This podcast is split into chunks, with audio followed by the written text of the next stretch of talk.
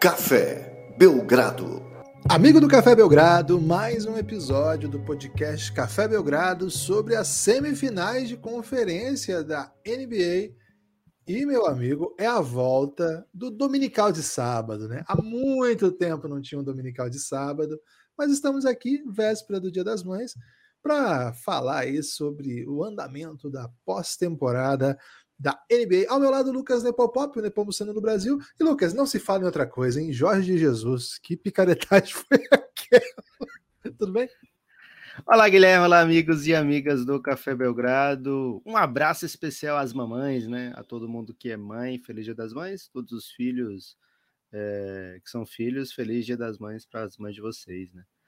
É, um abraço também muito especial a grande torcida francesa, né? Os franceses aí vão ganhar Joel Embiid, que pode ou não ser o MVP da NBA, Guilherme. Aparentemente sim, mas talvez não e talvez é, nem sei o que dizer, porque muitas coisas estranhas estão acontecendo sobre esse esse momento. Só o fato é que ele voltou e ele voltou trazendo a esperança de volta ao povo sofrido da Filadélfia, né, Guilherme? Do outro lado, lá na Conferência Oeste ontem. Grandiosa atuação do Dallas Mavericks, Guilherme. Oi. Não tem. Ninguém falou que seria fácil, né? Quer dizer, muita não. gente falou que seria fácil, mas não se esperava que fosse fácil. É semifinal de conferência, um a quatro de cada lado, né? Ou seja, as oito melhores equipas aí de cada conferência, as quatro melhores equipes de cada conferência, né? os oito melhores. E dentro do esperado, muito equilíbrio, socos trocados, no, no bom sentido, né? Inclusive alguns algumas agressões aí sentido, também, né? no, é, muito, muito, muito golpe, não vou dizer golpe baixo, né, Guilherme, mas golpe ali na altura do olho, golpe, sei lá. Já teve golpe de toda maneira nesses playoffs, né, Guilherme? Teve até é. golpe baixo mesmo, né? Teve um do Crowder no Luca Doncic, teve golpe baixo sim. que foi, pegou ali no, no tesouro, né? É, então, o os playoffs da NBA estão daquele jeito, né, Guilherme? Que obrigam o Café Belgrado a fazer um dominical de sábado, né? Que há todo tempo é aparecia. É, Jorge Jesus, é. eu, eu não vou nem falar sobre ele, Guilherme, porque queria muito que ele tivesse no Flamengo agora. Então, então você, a favor você, de qualquer... você é a favor desse momento? Cara, eu aprovo completamente os, as, as medidas desesperadas que ele está tomando aí e acho que deveria ser recompensado, Guilherme. Cara, o pior de tudo é a volta do Renato Maurício Prado, né? Fazia muito tempo que eu não via falar de Renato Maurício Prado. E ele surge triunfal, Acho que esse né? é o né? pior de tudo, mesmo. Cara do céu, que história sensacional. O mundo todo tá contra Jesus agora.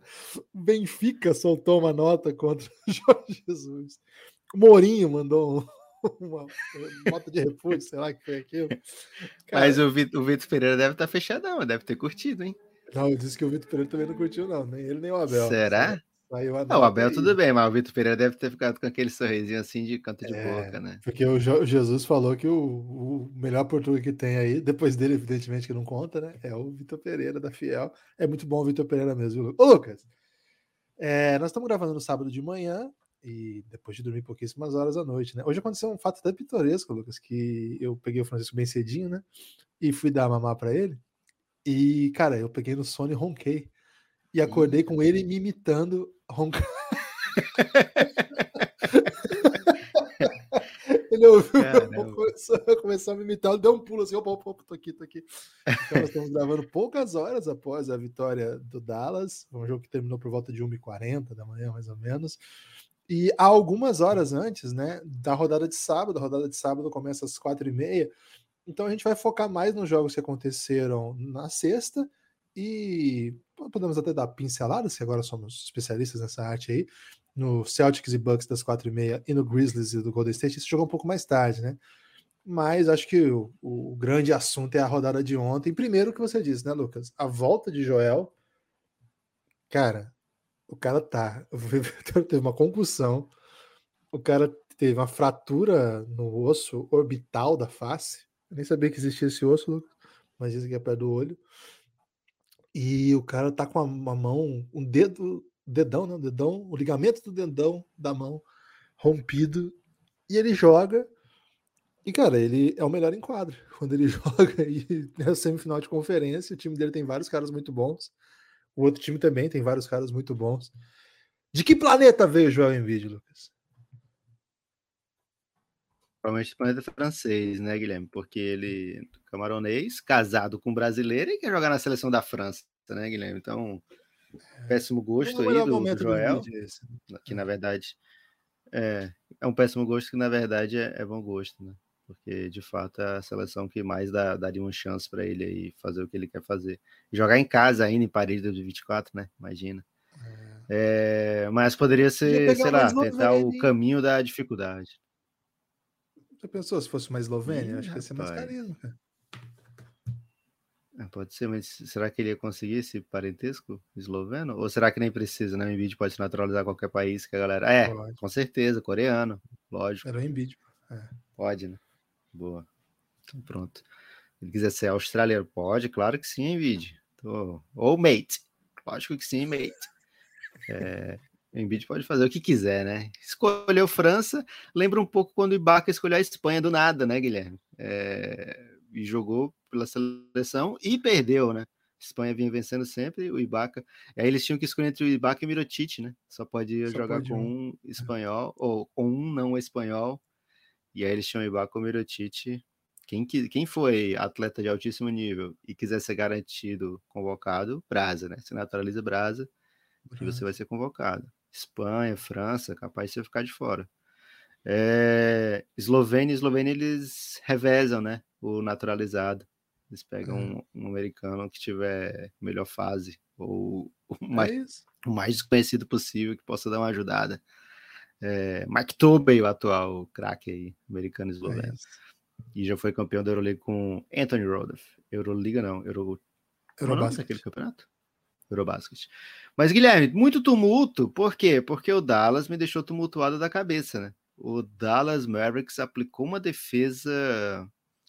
O melhor, melhor técnico que fecha a casinha, Guilherme. Carilli? É Carilli, né? Carilli Zé Mourinho. Carilhos é. Ah, acho que vou dizer Mourinho para ficar no tema português, né? O uhum. Jason Kidd meteu o Mourinho ontem, né, Guilherme? O Jason Kidd. É... Vamos começar por esse jogo, né? O Dallas Mavericks era o dos oito, por, muito, por muitas pessoas, era visto assim: não, esse time aqui é o menos qualificado, né? Dessas oito equipes. Mas o Dallas em 2022, principalmente depois, né, da troca, objetivamente, depois da troca do Kristaps Porzingis, é, encontrou uma maneira de jogar e essa maneira trouxe uma das melhores defesas da NBA para a quadra, né? Então, não é uma surpresa que a gente tenha visto essa defesa ontem. É um pouco de surpresa que ela tenha aparecido assim com tanta naturalidade depois de dois jogos bem difíceis, né? O Dallas não tinha encontrado defensivamente o Phoenix Suns. É, o segundo jogo, especialmente, né? O último quarto foi, foi foi um passeio, mas o, e no primeiro jogo o Dallas sofreu no segundo tempo inteiro, né? E o Jason Kidd falou ontem, depois do jogo, que é, cara, esse, essa defesa tinha dado sinais no segundo tempo de ontem, no, no segundo jogo, no Game 2, né? E carregou para esse jogo. Só que dessa vez a gente jogou os 48 minutos. Né? É, então a gente falou um pouquinho dessa defesa lá no final do jogo 1, né? Olha, o Dallas encontrou uma maneirinha ali no jogo 2, foi bem mais difícil, só que tipo, o quarto foi, foi passeio. E ontem é, a gente viu de fato a defesa do, do Dallas de maneira majestosa e com um ajuste, Guilherme, que muitas vezes os ajustes que os técnicos fazem, a gente a olho nu não vai conseguir ver, né? A gente vai precisar da ajuda de outras pessoas que vivem de basquete, né, que vivem de ta, vivem taticamente o basquete, que a gente acaba não percebendo tanto. É, a não ser quando, olha, não, agora se você pode ver que ao invés de se posicionar aqui na hora do pique, o outro atleta ele tá 45 graus ao invés de estar tá 35 graus da sexta, né?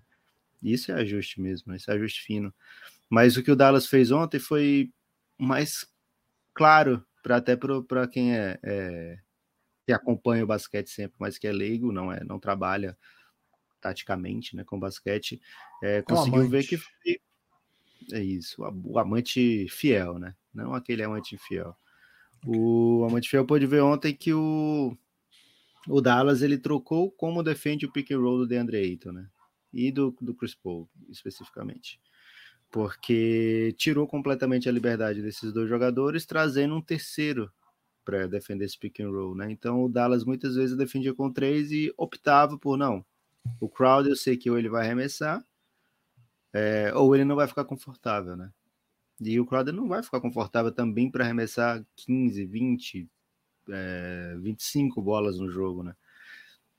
Então, embora ele tenha tido algum sucesso é, arremessando essas bolas completamente livres que ele teve, foi o melhor jogo de arremesso do Jay Crowder, o Dallas topa muito se o destaque ofensivo do Phoenix Suns for o Jay Crowder, né?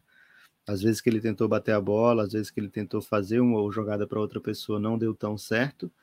E a defesa do Dallas conseguiu tirar o ritmo todo do Phoenix Suns. A gente vê sempre no primeiro quarto, né, Guilherme? Muito pick and roll com o DeAndre Ayton, é o que cria um monte de vantagem, né? Porque aí quando vem a ajuda, libera o, o arremesso no corner. E ontem a gente não via isso. A gente via o topo do garrafão com essa com essa facilidade, digamos assim, né? Mas o restante era cinco marcando quatro sempre, né? E três é, envolvidos no pick and roll. Então foi um, uma bela tática do Jason Kidd que não é impossível de ser resolvida, né? O Phoenix Suns certamente vai trazer outros elementos para esse pick and roll, vai é, talvez deixar o Jay Crowder no corner, não sei, trazer o Devin Booker para ali para cima, mas de fato é que vai tentar contra-atacar no jogo 4 e ajuste é isso, né? É, quando a gente fala que os técnicos têm que ajustar de um jogo para o outro, é muitas vezes as ações iniciais, né? Mas quem decide mesmo é a sequência, e a gente viu que o Dallas soube fazer muito scramble, né, Guilherme? A defesa do Dallas ontem, meu Deus do céu, velho. Os caras, é, o tanto que eles. Teve uma bola, Guilherme, acho que você vai lembrar dessa. O Dorian Finney-Smith, ele caiu por cima da mesa do, Impressionante. do antes lá. E quando o, Phoenix Suns rodou a bola para arremessar, achar alguém livre. Ele já tinha, tinha voltado. Ele já estava na quadra, velho. Ele pegou é. um atalho. Não é possível que ele tenha voltado por, pelo mesmo lugar que ele foi, né? Porque ele já estava na quadra. Ele, ele aparatou para dentro da quadra. Então o Dallas estava realmente com uma energia muito difícil de ser, de ser acompanhada pelo Phoenix Suns. E e foi isso, né? Estragou o aniversário de Chris Paul, Guilherme. E eu, você viu que eu falei muito da defesa do Dallas para deixar todo o tapete vermelho para você, você falar dele, né, Guilherme? Que ele é o fato de, ele é o fator que faz esse Dallas ser especial é, e ganhar jogos dessa maneira, né? Fala dele, Guilherme. É, não tem como não falar de Maxi Kleber, né, O que ele tá jogando é inacreditável. Que isso? não, eu acho que a história, a história, inclusive, dessa sua análise passa pelo que foi o jogo 2, né? Com a escolha deliberada do Santos atacar o Luca a partir do segundo tempo. Até criaram a Luca Rules, né? Que é um grande debate hoje aí da, da mídia americana. Quais seriam as Luca Rules, né? Primeiro período você deixa ele jogar o jogo dele, mas cansa muito ele. E faz com que ele tenha que atacar no um contra um e não precisa atacá-lo em toda a posse. No segundo tempo, você ataca ele em toda a posse. Isso seria uma estratégia deliberada. No primeiro no, no segundo jogo, no primeiro jogo isso se desenhou e no segundo jogo isso ficou muito evidente, sobretudo no quarto período, o Lucas se arrastando morto, já tinha feito 44, sei lá, 40 pontos. E o Sanz atacou ele em toda a jogada, chamava o bloqueador, o jogador que o Luca tinha defend, estava defendendo para fazer o bloqueio, para forçar uma troca, e o Luca ter que defendê-lo. Foram 35 ataques no segundo tempo contra o Luca. 35 ataques, e a eficiência defensiva foi lamentável. Foi pior do que a de lance livre. Lance livre tem mais, tem mais porcentagem de chance de errar do que foi o segundo tempo do Luca defendendo contra o Suns. Foi uma, nó tático, vamos dizer assim, do Mister, um nó tático mesmo, não, não, teve saída, mas Jason Kidd sabia que tinha que fazer alguma coisa, porque ele precisa do Luca com perna também, né? Para defe defender, mas sobretudo para definir o jogo, que é o cara que é, é todo o ataque desse time, ou boa parte do ataque desse time.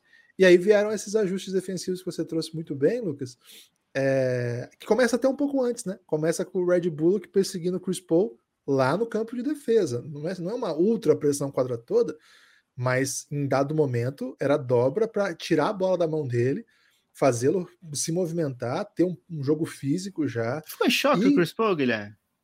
Sete no primeiro tempo. É impressionante, né? Acho que ele não estava pronto para essa estratégia.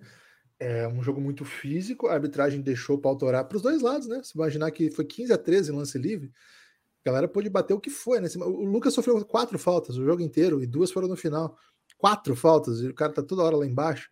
É, Chris Paul, jogo duríssimo, né? Pesadíssimo. Chutou poucos lances livres, acho que não chutou nenhum, hein? Tem, tem que lembrar agora quantos lances livres ele chutou, mas foram bem poucos. Se teve, se teve foi pouco. É, e acho que teve um, um, fator importante, né? Quando o Chris Paul chegava para caçar, e aí quando chegou a hora de caçar o Luca, essa defesa estava pronta, né? Que é uma defesa que eles chamam de show, ou step, que é você, você que tá com o cara do, do pique, né? Você chama para dobra, você não troca, você acompanha. E aí vem esse terceiro, e a aposta foi, foi brilhante, né? Porque o, o Crowder vai te machucar, vai te machucar, pode ser que você perca o jogo, mas vai ser a atuação da vida dele enquanto eventualmente pode ser o Ken Johnson também. É, no, no, jogo passado, acho que o Ken Johnson estava um pouco mais de espaço, nesse menos. É, mas você, você fere o fundamental, que é o Chris Paul, o Devin Booker atacando com a bola em direção à cesta.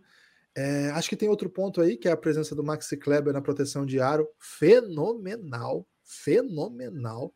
É, cara, o que o Maxi Kleber tá jogando nesse playoff é uma coisa porque ele tá um, um stretch, né? Geralmente até stretch 5, né? Em várias situações, que abre a quadra no ataque, mas na defesa. Os é momentos de maiores sucessos do Dallas é stretch 5 e Max Kleber. Stretch 5, impressionante. Desde a série contra o Jazz, inclusive. E aí um ajuste ofensivo, Lucas, que é deixar o Luca um pouco mais fora da bola, envolver mais o Jalen Brunson, e se for necessário, tira o Luca, tira o Luca do, do movimento ofensivo, porque daí ataca 4 contra 4, aí tem mais espaço o Suns não vai deixar o Luca com espaço. Sem contar as vezes que dobra, né? Às vezes que ajuda é overhelp. Então, é, saber um pouco também tirar a bola da mão do Luca, preservando ele para ele não ter que definir todas as bolas, mas potencializando o cara que estava definindo a outra série e que vinha numa sequência muito ruim, né? Ontem falou-se muito sobre o Jalen Brunson finalmente ter voltado é, para o playoff, é um cara que precisa aparecer. O Dinwiddie não apareceu ainda, né? No nível que ele pode. O Knicks imprimiu a versão antiga do, da proposta, Guilherme, de novo. Falou: não, peraí, vamos ajeitar. Você, é Você ainda tem aquela lá que a gente não tinha editado? Traz aquele de novo. O Knicks deve estar com uns quatro ou cinco propostas prontas aqui, Guilherme. Dependendo de como termina os playoffs, eles mandam aquela. Né? Agora, o impressionante é assim: é, tudo isso só flui porque não tem como defender o Luca, né? acho que isso ficou muito evidente de novo. No um contra um é uma pancadaria e, cara, é, é inacreditável o repertório que o Luca tem. Próximo à sexta, de longe da sexta. No jogo passado, o jogo que muita gente tá falando mal horrores do Luca, né? Eu, se você é um desses e nos ouve, se intere, larga esse podcast. Eu não quero sua audiência. Eu detesto você. Que isso, velho? Pô, que velho, isso, o, o, cara, o cara vê esse jogo e vai falar mal do Luca. Fala mal, tanta gente para falar mal, fala mal do Luca. Eu odeio você. Sai, desliga esse negócio, vai ouvir outro. Não, que isso, fica aí, gente. Fica aí. Guilherme tá, tá doidão. O Guilherme ele fica muito emocionado falar de Luca Doncic, né? É, inclusive tô muito revoltado aí com Devin Booker e Chris Paul. É, mas é isso, vou deixar para outro podcast. Não vou falar nada. Cara, é a, revolta, é a revolta menos fundamentada que eu já vi na vida, velho. Cara, esses caras estão uma perna danada. Mas não vou falar disso hoje, não. Ah, é... um jogador da NBA com perna, meu Deus, cara, que novidade. Já que é, né? refutado, né? Fui refutado. É, cara, é impressionante que não, não dá para defender um contra um mesmo. O Michael Bridges é provavelmente o melhor defensor um contra um da NBA hoje. Não sei se tem outro cara que é do nível dele num contra um, talvez Yannis, né? Mas, cara, ele é impressionante, ele é muito inteligente, tem um físico absurdo, tem o um braço longo. Cara, o Luca passa por ele. É, o aproveitamento acho que estava 68%, alguma coisa assim. Agora eu não vi a última, num contra um contra o Michael Bridges. O Michael é um pouco, ele fica um pouco aí na, na linha de frente, né? Ele é puxa de canhão, assim fala. Porque faz parte dessa estratégia também de forçar o Luca a gastar tudo. Vai, você vai matar? Ok mas você vai gastar muita energia para atacar nosso melhor defensor. Você pode fazer seus pontos, vai ser um alto nível, mas você consegue fazer isso quatro quartos? Você consegue fazer isso sem que seus companheiros criem seu próprio arremesso? Você tem que criar seu próprio arremesso também? Então, quando o Jalen Brunson surge faz o que fez ontem, é um desafogo maravilhoso, né? Porque vai fazer com que o, o Mister, Monte Williams, tenha que preparar alguma coisa também para o Monte, né? Ontem, para o Monte, para o Jalen. Ontem, uma, um dos retratos do jogo foi o motivo da piada do jogo anterior, que o Luca não conseguia defender o Chris Paul e o Devin Booker. O Devin Booker foi jantado pelo Jalen Brunson. É inacreditável isso, porque o, Booker tem sido um bom defensor nesse time do Suns nos últimos anos, sobretudo esse ano. Cara, o Jalen Brunson fez o que quis. Foi, foi assim, colocava nas costas, colocava de frente, ia para a bandeja imparável, imparável. Parecia o Utah Jazz, Lucas. ontem, ontem o Jalen Brunson não ficou com saudade da galera do Jazz, né?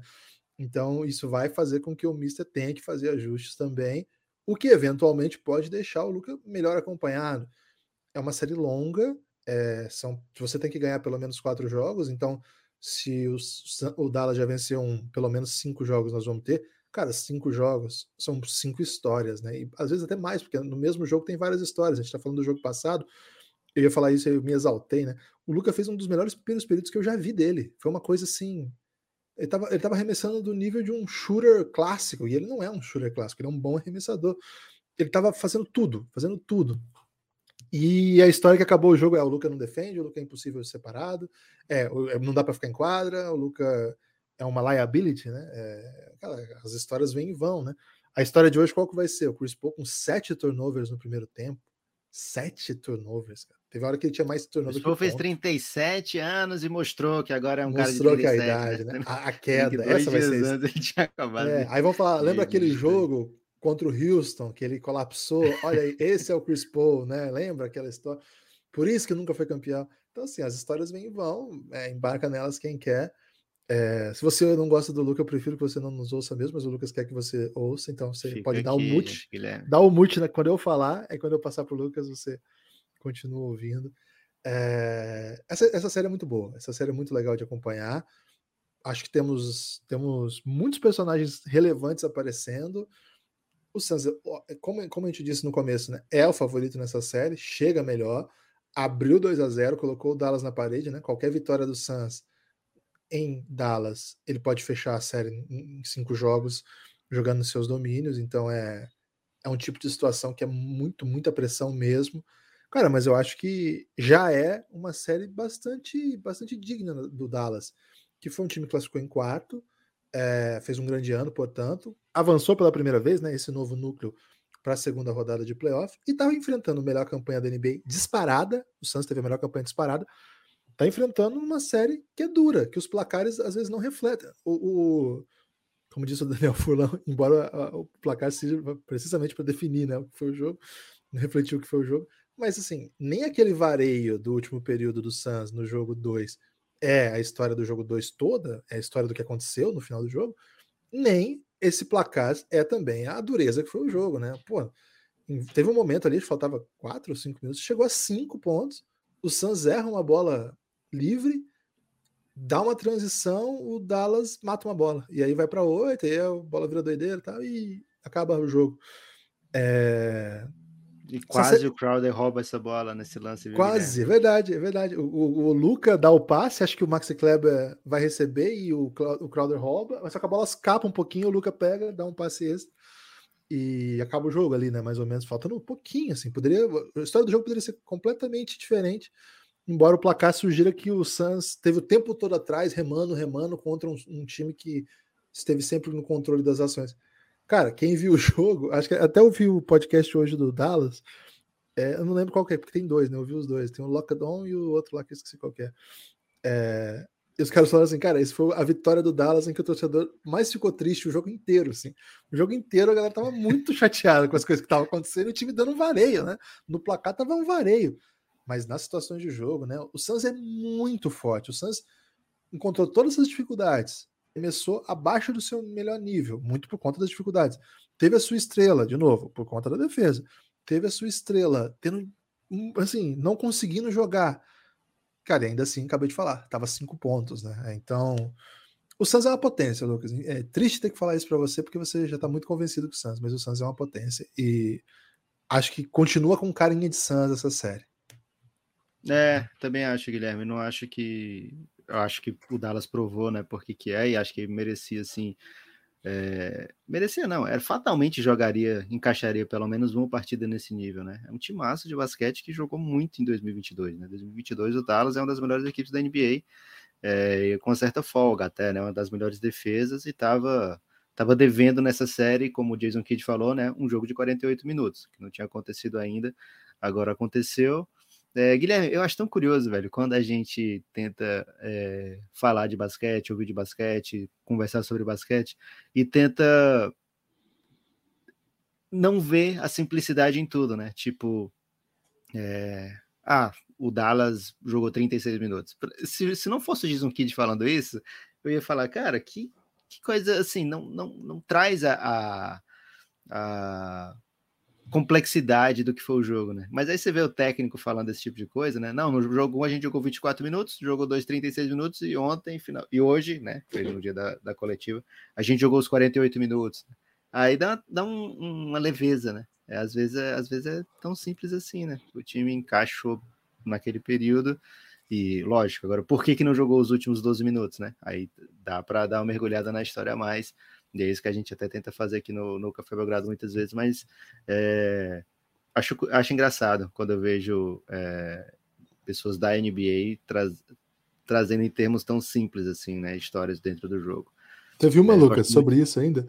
O Luca, é, no jogo 2, perguntaram para ele o que aconteceu, ele falou assim: eu tenho que jogar melhor defesa. Só isso. Eu tenho que jogar melhor defesa. tá aí. O Luca, o Luca é um dos grandes críticos dele mesmo, né? Se o Luca ele é. escutasse o é. podcast, Guilherme, ele. Se ele estivesse escutando agora, ele desligaria porque você mandou ele não escutar, né? Porque ele é falou isso. que jogou muito Pode mal. Pode desligar, Luca. Pode desligar. Não, fica aí, Luquinha. É, é, isso. É uma série que vai de 5 a 7 jogos agora.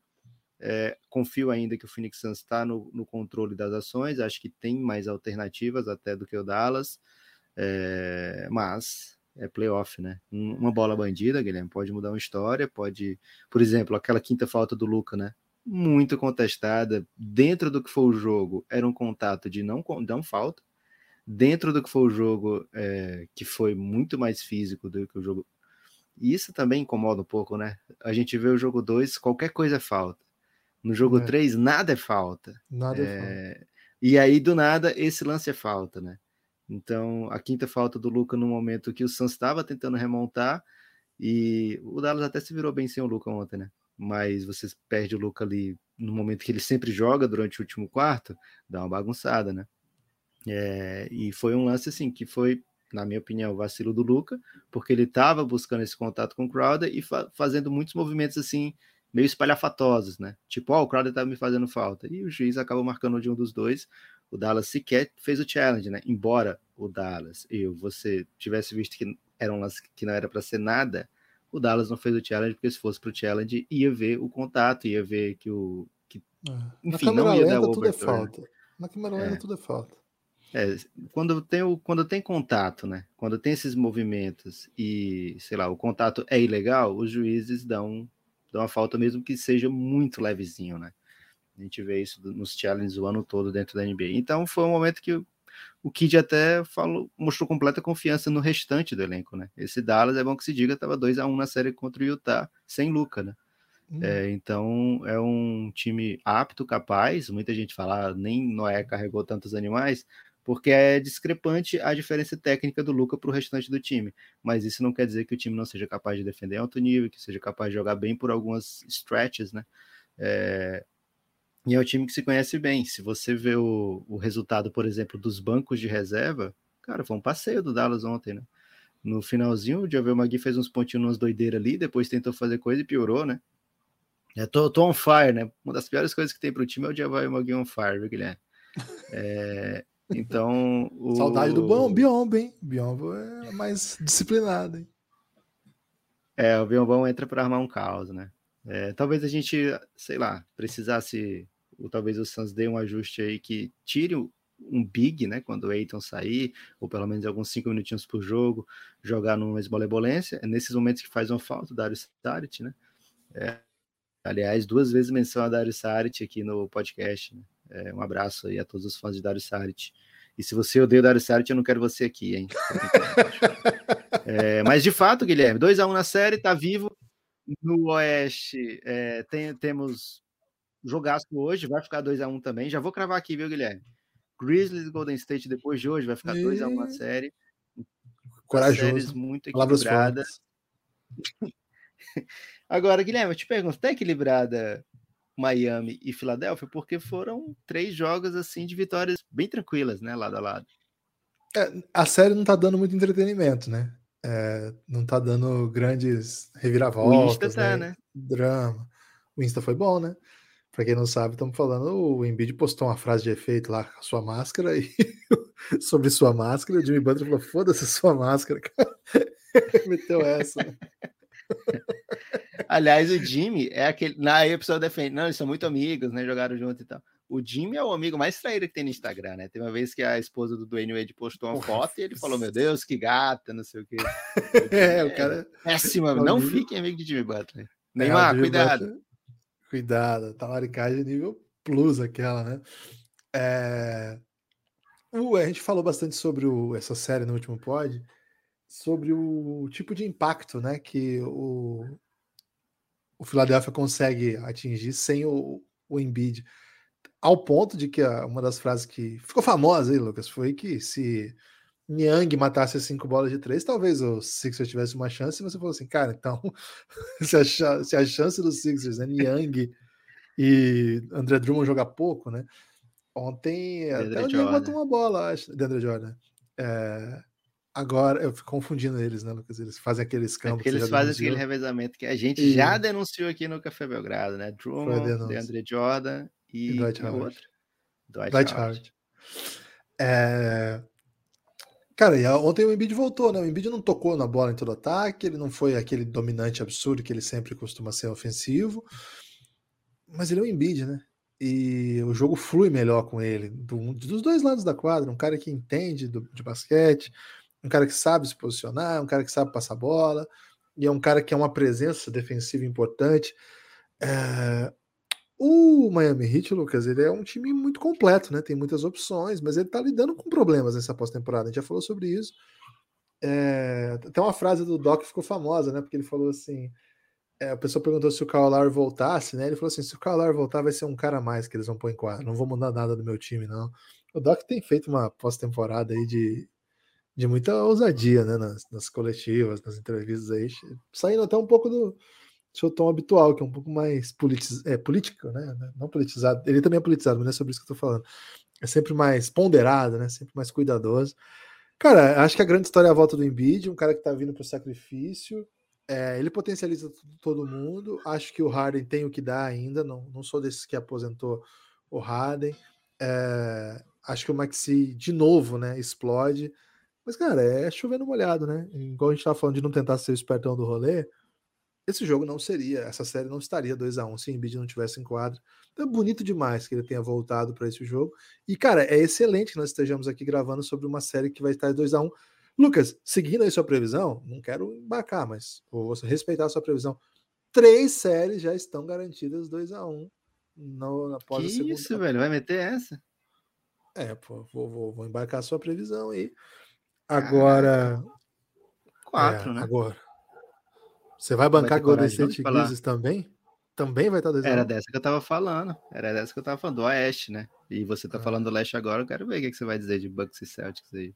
Não crava, não? 2x1zinho? Um vou cravar, vou cravar 2x1. Um. É... Rapaz, vou cravar, vou cravar. 2x1. 2x1. Um. Tudo 2x1. Um. É tudo que a gente quer, né, Lucas? Entretenimento e muitos jogos. Guilherme, verdade ou mentira?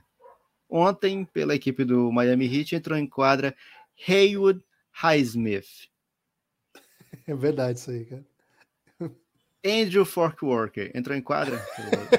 esse, esse, não, esse não entrou, não. Ok, você tá, você tá ligado aí então, né, nas, nas pegadinhas de Eric Spostra. E, cara, é assim que aparece no Miami, né? O Miami botou ontem é, uma das, das chaves né, do Miami Heat é a atuação de Max Struz. Aliás, Rômulo Mendonça mandou uma brilhante, né? Quando o Struz mete bola de três pontos, ave Struz! não acredito que ele meteu essa, né? Mas meteu.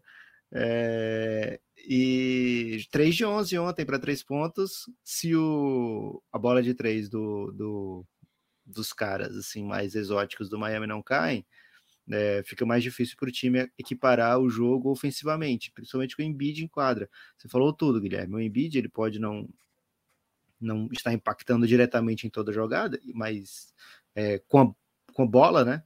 Mas o espaçamento muda completamente, né? Quando ele está em quadra. Não só a maneira que você tem que marcar os, o Embiid, né? Com dobra, etc e tal, mas até mesmo que ele é capaz de a, abrir, de ficar num corner, de ficar no, no, numa linha de três pontos, coisas que os outros pivôs do Philadelphia não são capazes de fazer, né? Então aumenta muito as avenidas para é, James Harden, aumenta muito para Therese Maxey. Então a presença do Embiid é crucial, não só pelo, pelo craque que ele é, mas pelas características que ele tem no jogo, né? Que os seus reservas não conseguem é, duplicar. Então, você trazer o Embiid para esse time do Philadelphia muda completamente o jeito que esse time ataca, o jeito que defende nem se fala, né? DeAndre Jordan tem se tornado aí um dos piores jogadores que dá toco já há bastante tempo. É, e o Embiid é um candidato a defensor do ano, ano sim também, ano sim também. E esse ano é, o Philadelphia foi teve muito sucesso por causa do nível do, do Embiid dos dois lados da quadra, que saiu até matéria na NBA, Guilherme, chamando ele de que MVP da temporada, né, que já deixou muita gente chateada aí, porque primeiro Será que é uma pegadinha o, deles, isso tudo? Será, velho? Uma pegadinha com qual intenção? Deixar o Miami em choque? Não, de não deixar óbvio quem é o MVP, porque tá todo mundo achando que é o Jokic, talvez vai ser mesmo, mas a gente tá fingindo que é o Eu acho que não é não, velho. Tem que ser o Embiid. Depois, do, depois do que tem rolado aí, vazado, é. deve ser o Embiid mesmo, não sei. Mas, Guilherme, a pergunta que o povo quer fazer para você é, voltou a carinha mascaradinha de campeão? Cara, vou falar, vou ter que ser honesto aqui, né? Nesse quesito eu não sou honesto, como costumo dizer. Okay. É... Não sou desonesto. Nesse quesito não sou desonesto. Que é uma dupla negação, né? Ah, pensei que você não ia ser honesto na sua opinião agora. Não, não. era para proteger a opinião, né? Nesse quesito não sou desonesto. Dupla negação para dizer que sou honesto. É... A carinha de campeão já teve mais carinha, né? Muita lesão do craque do time. Esse negócio de jogar no sacrifício não é legal. Se fosse assim, o embidão, daquele que meteu aquela bola lá no Toronto, que lá era pura. Jogar no sacrifício é bom em filme, né, Guilherme? Cara, é bom em filme. É bom assim, último quarto da decisão, jogo 7, 6 a, é, 3 a 3 na série, 101 a 101. Pô, o cara tá com ombro fora do lugar, mas veio para a última posse. E aí faz a bandeja do time. Legal, né? É a tendência é dar ruim. Não, okay, ah, sim, depois que dá certo é bom, né? Mas. É... Não, mas eu digo assim: se você tivesse só uma. Jogar no sacrifício não é ideal. Não, se você tivesse só uma pequena run ali para correr com o cara lesionado, é uma coisa. Cara, mas ele tá agora, ele tá com, teve concussão recente, tá com a cara quebrada, tá com o dedo fora do lugar. E ainda falta a final de conferência, a, a semifinal de conferência, a final de conferência, cara, ele vai chegar como lá no, no, na decisão? É só né? o terceiro jogo da segunda né? É complexo. É bem complexo. Então, tem muita pancada para tomar ainda, né? E daqui a pouco os caras vão começar a bater nele, cara. Que isso? É, daqui a pouco não, né? Assim, vão começar a bater na mão machucada, bater na cara dele. Então, cara, eu acho. É, tá apagando da foto, né? Aquela imagem que o Romulo usou lá, costuma usar, né? Da e... referência a, de volta para o futuro, né? A carinha de campeão tá apagando da foto, mas a carinha tá lá ainda, hein? A carinha tá lá ainda, tem muita história de superação ainda. É, a, a, presença do, do Embiid é tão legal que você consegue deixar, por exemplo, o Matisse Taibo jogável. Porque se ele não é um chutador interessante, com quatro caras que abrem, ele pode ocupar um espaço mais próximo à cesta, receber. Ontem ele fez até uma enterrada assim numa jogada desse tipo. Ele consegue defender melhor também, porque você consegue ter um cara desse, não precisa ficar jogando jogador lá que mata a bola, mas que não defende, por exemplo, o caso do Niang, né? Então, tudo melhora, tudo evolui, tudo é possível, o espaçamento melhora, a rotação melhora. Mas em que nível ele vai conseguir jogar, né? Acho que ele mostrou que se ele não jogar nem perto do seu melhor nível, ele consegue ganhar de um time que foi o melhor time do leste. A torcida do Philadelphia é muito forte, é um time que em casa cresce muito, só que eles não têm mando, né? Esse é, um, essa é uma pegada aí. Já saíram atrás, né? já com costas na parede. Se perder o próximo jogo, Lucas, nada disso que eu tô, que eu tô falando adianta. Cara, mas vou continuar empolgado com o meu fila, viu? Meu fila. Não vou soltar a mão do meu fila tá... agora, não. desses dois aí, quem tá no driver's seat, né? Quem tá no comando da série? O Philadelphia que tá 1-0 com o Embiid de volta ou o Miami que tá 2x1 no geral? Não, Miami tá porque tem a, a, tem o mando, né? Confirmou o mando. Então, quando você confirma o mando, você vai jogar fora de casa precisando de uma vitória para basicamente encaminhar a série, né? É, agora, se o, se o Fila. De você tá atrás 2-0, você tem que fazer 4 em 5 jogos. Né? É, é muito difícil, né? É, Agora, se o Fila vence o próximo jogo, ele pelo menos nivela, né? Ele obriga o Miami a vencer o outro, senão ele pode fechar em casa, né? Isso pressiona bastante também. Mas por hora, Miami Heat. Ok. É, tô contigo nessa também, mas, cara, esse Philadelphia tem um elenco qualificadíssimo, né? Quando joga Embiid, joga Harden, você ainda tem o Maxi, tem o Tobias Harris que tem, faz, tem feito um playoff defensivamente, aliás, um ano inteiro, né? Se fala pouco porque ele tem um contrato assim de, de superstar, mas tem feito um playoff, uma temporada bem boa como complemento para esse time. E Danny Green metendo 21 pontos ontem, né? Matou muita Green bola. Que mete, o Danny Green que mete bola de três é um Danny Green que te ajuda, né? Diferente do Danny Green que joga em muitos, muitos jogos, né? Que não é ele tá em quadra e a torcida tá pensando, é, mas daqui a pouco entra alguém no lugar do Danny Green, né? Vai dar uma melhorada. É, então, o, o Philadelphia, quando a gente, eu falei brincando aqui do Haywood Hayes, nem, nem lembro mais o nome dele, acho que é Haywood Hayes Smith. 7 de 9 é, ontem, é o Danny Green, desculpa. É, 7 de 9, 21 pontos, né? Todas as bolas que ele tentou foram de 3, se eu não me engano. É, e eu acho que o, o, elenco do Philadelphia é capaz, sim, de dar essa remontada. Eu acho que a equipe do Miami Heat é muito forte, muito forte mesmo. Não precisa nem achar isso, né, Guilherme? As estatísticas comprovam. Jimmy Butler tem feito um playoff bem dominante, né? Ontem, com ele em quadra, ele jogou, acho que foi que mais jogou tempo. E a história foi outra com ele em quadra, né? Quando ele saiu, deu uma, uma caída muito boa. É, e ele tem, sei lá, a gente viu em playoff já, em finais, né? Ele jogando 40 minutos, 45 minutos. 40, lógico que está alguns anos já mais velho do que isso mas acho que ele tem em si ainda essa capacidade e acho que ele vai ser muito necessário, viu, Guilherme? O Kyle Lowry entrou na série, mas não entrou, né? Ele veio causando muito menos impacto do que o Embiid, lógico que são jogadores de família diferentes, mas o Kyle Lowry não fez a sua presença ser algo punitivo para o Philadelphia, né? Então ainda ele foi 0 de 4 ontem, né? Quatro faltas, é, basicamente não, não impactou o jogo ofensivamente e defensivamente não conseguiu nem cavar aquelas suas faltinhas costumeiras, né, Guilherme? Duas seguidas ele foi falta de defesa mesmo que ele tentou cavar falta de ataque. Né? Então ele está um pouquinho ainda abaixo do, de quem é Kyle Lowry, né? Então, assim, esse Miami impressionou a maneira que venceu com tranquilidade. Do outro lado estava seu Embiid. E agora que fica um pouquinho com. que recebe a trocação, né? Começou a trocação franca, tem que alcançar a marcha extra, né? Esse time do Miami ainda não foi exigido nesses playoffs a jogar assim num nível é, de campeão do leste, digamos assim. Não, Miami vai lá e destrói esse jogo jogando contra um time bem potente.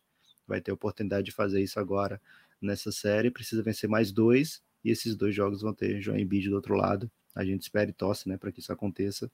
E aí, Guilherme, é hora de do quero ver. É hora do Tô deixando, Guilherme, tô deixando o carro aqui sem motorista.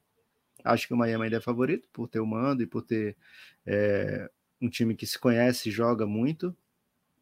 É, mas tô, tô nessa vibe de, cara, a série tá completamente aberta e o Philadelphia tem o melhor jogador do, da série, o melhor jogador da conferência, da, do ano, né? Pelo menos. É, ele e Yannis dá para fazer o, o um tete a tete aí, quem quiser, mas um dos jogadores mais dominantes da, da conferência e da NBA inteira. E assim, com certa com presença que mesmo a Adebayo, que é um super defensor, não consegue encarar, né? Então, é, o Miami vai precisar de muita dobra, muita ajuda, muita reação, né? É, é um time capaz de fazer isso. Mas estou deixando esse carro, Guilherme, dessa série, sem motorista, e pode causar até muitas colisões, né? É uma série bem agressiva até. É isso. Ô, Lucas, é, nós teremos dois jogos hoje, como falei, não vamos entrar em detalhes aqui, porque a tendência é que o, o podcast fique, vamos dizer assim, fique rapidamente é, obsoleto. Agora tô muito curioso para ver o nível de pancadaria que o Golden State vai trazer para esse jogo, porque eles estão muito putos com o que aconteceu com o Gary Payton, declarações duríssimas do Steve Kerr, do Draymond Green. Tô curioso, viu? Tô achando que essa série tá, tá indo para um caminho mais agressivo do que eu imaginava. É uma série já com bastante história.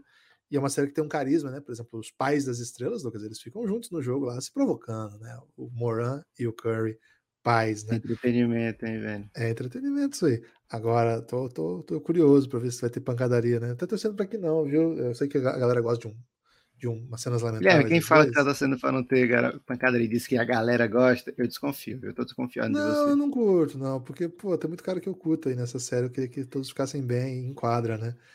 E depois que aconteceu com o Gary Payton, o pessoal tá bem, bem, chateado aí. É...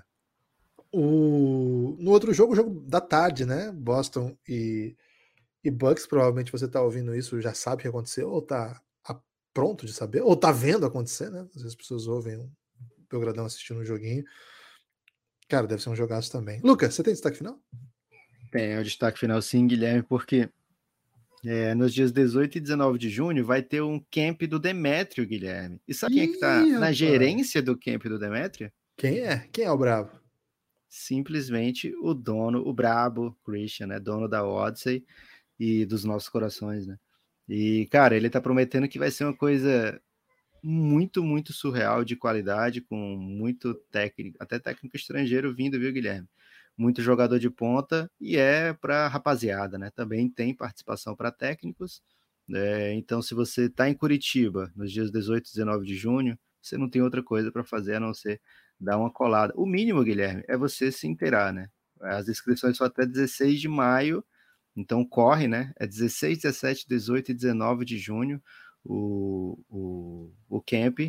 E procura então demetriocamp.com para ter todas as informações. E posso até ressaltar aqui, Guilherme. Quem está à frente disso aí ama muito basquete e quer dar a maior, melhor experiência de basca para essa garotada que vai fazer e para quem for também como técnico para dar uma colada. Então, se intera aí. Demetrio Camp, se você estiver em Curitiba, não faça outra coisa nesses dias, né? a não ser que essas coisas sejam ouvir Café Belgrado, né? E dá para fazer ao mesmo tempo. É isso. O meu convite para vocês, meu destaque final, é um convite para que vocês, além de conhecer aí o Demetrio Camp, tiver algum garoto, né, que, que, quer ser jogador, que vocês conheçam, vale a pena, um pessoal sério, né, que faz um trabalho bem legal. É, o Léo Demetrio, que é o organizador, né, o dono do camp, vamos dizer assim, é um jogador que joga na Itália, um jogador brasileiro. O camp vai ser em Curitiba. Mais informações aí, Demetrio Camp. Agora, a minha sugestão é que vocês apoiem o Belgradão, viu? Estamos precisando do seu apoio. Baixe o aplicativo da Aurelo, que é o melhor lugar para você ouvir. Guilherme, sugestão, o pessoal não segue. Faz um apelo. Apelo? Por favor. Você que ficou aqui porque você gosta de Luca Doncic, não foi proibido de ouvir esse podcast, você pode ouvir a série exclusiva do Café Belgrado para apoiadores sobre Luca Doncic, chama The Next Dance, que conta a vida de Luca Doncic, e só quem é apoiador do Café Belgrado tem acesso a essa série. É uma série que está em andamento, já tem acho que sete episódios, acho que é isso, e conta desde a infância de Luca Doncic e ao longo aí da sua carreira. A gente vai acompanhando a carreira do Luca e atualizando a série. Tá bem legal, viu? Já, já estamos na temporada passada, vamos dizer assim, na série. É, vale a pena, se você curte o Luca, apoiar pela Aurelo. A partir de R$ reais por mês você tem acesso a esse conteúdo e outros tantos. Tem tanta coisa lá que eu vou pedir para você simplesmente entrar no orelo.cc barra Café Belgrado ou no Twitter do Café Belgrado tem o link, você vai ver o link lá, é só clicar. É, você vai ver todo o conteúdo que você tem acesso ao apoiar o Café Belgrado. Precisamos do seu apoio, valeu? Forte abraço e até a próxima.